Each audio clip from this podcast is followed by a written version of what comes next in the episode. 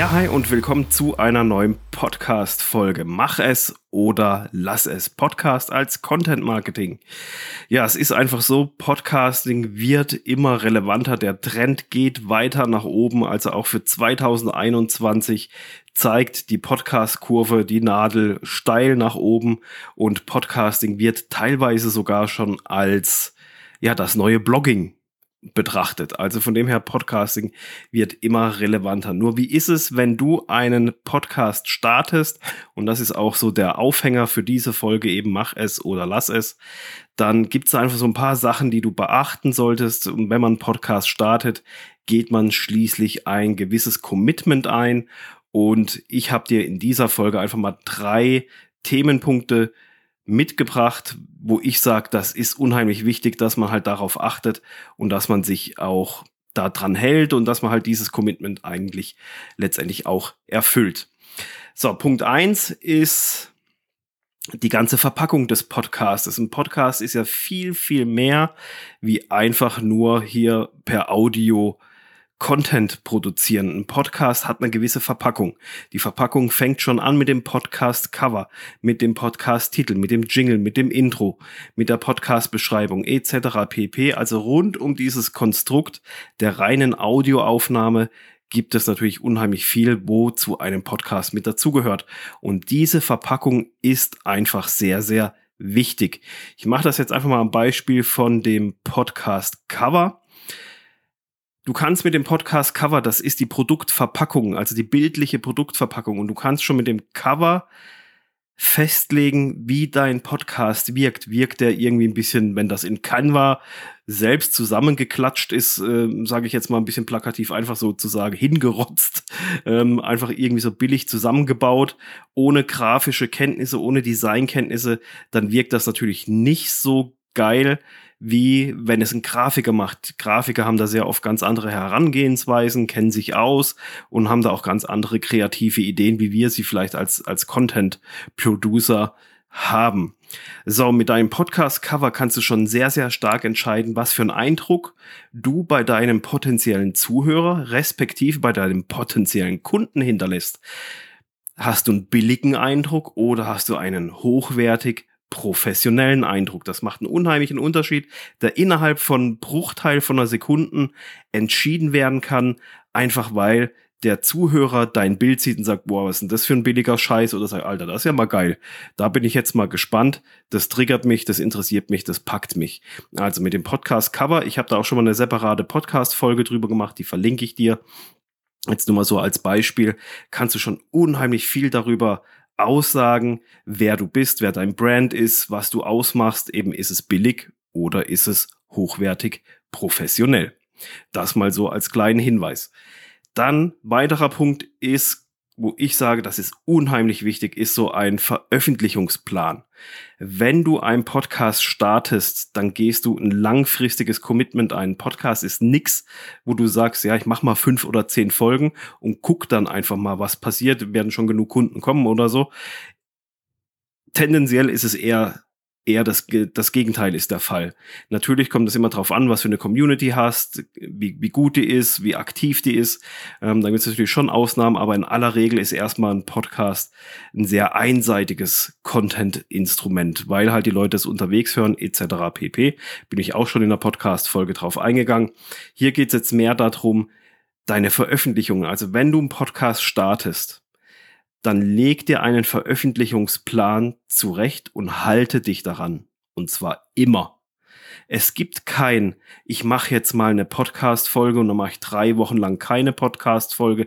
Dann kommt mal wieder eine Podcast-Folge, dann kommen mal wieder zwei Podcast-Folgen. Dann habe ich mir ursprünglich mal festgelegt, dass mittwochs um 6 Uhr morgens eine Podcast-Folge online geht, aber ich habe es nicht geschafft. Dann geht die halt mittags um 12 online, mittags um 16 Uhr online oder halt auch erstmal am Freitag oder gar nicht für diese Woche. Versetz dich mal in die Lage eines Zuhörers oder noch besser in einen potenziellen Kunden von dir. Wie, was denkt denn der, wenn, wenn du so, so Larifari-Podcast-Folgen veröffentlichst? Was soll ich als Kunde von dir denken, wie du dann arbeitest? Gehst du mit mir als Kunde dann genauso um? Ich hoffe doch nicht. Also von dem her, wenn du einen Veröffentlichungsplan machst, dann halte dich daran und zwar immer. Wenn du sagst, wöchentlich eine Folge, was ich durchaus empfehle im Rahmen eines Business-Podcastes, dann halte dich immer daran. Dann sorge dafür, dann trage dafür Sorge, dass immer zu diesem Zeitpunkt, zu diesem Tag eine Podcast-Folge online geht, weil sonst versaust du es dir bei deinen potenziellen Kunden, weil die einfach denken, jo, wenn der mich auch so behandelt, ist das eine doofe Sache, will ich nichts mit zu tun haben. Dann weiterer wichtiger Punkt ist das Grundthema.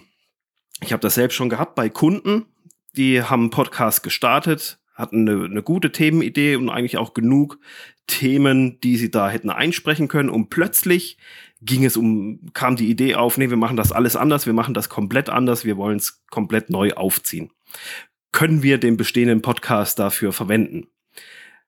Es kommt immer drauf an. Wenn du jetzt einen, äh, wie habe ich es mir hier aufgeschrieben, du hast zum Beispiel als Thema Online-Marketing für Frauen ab 40. Das ist dein Thema, da hast du angefangen und auf einmal merkst du, ach nee, das passt mir alles doch nicht, das will ich nicht mehr, ist überhaupt nicht mehr meins, ich will irgendwas anderes machen. So, jetzt hast du eine gewisse Zuhörerschaft, Zielgruppe etc.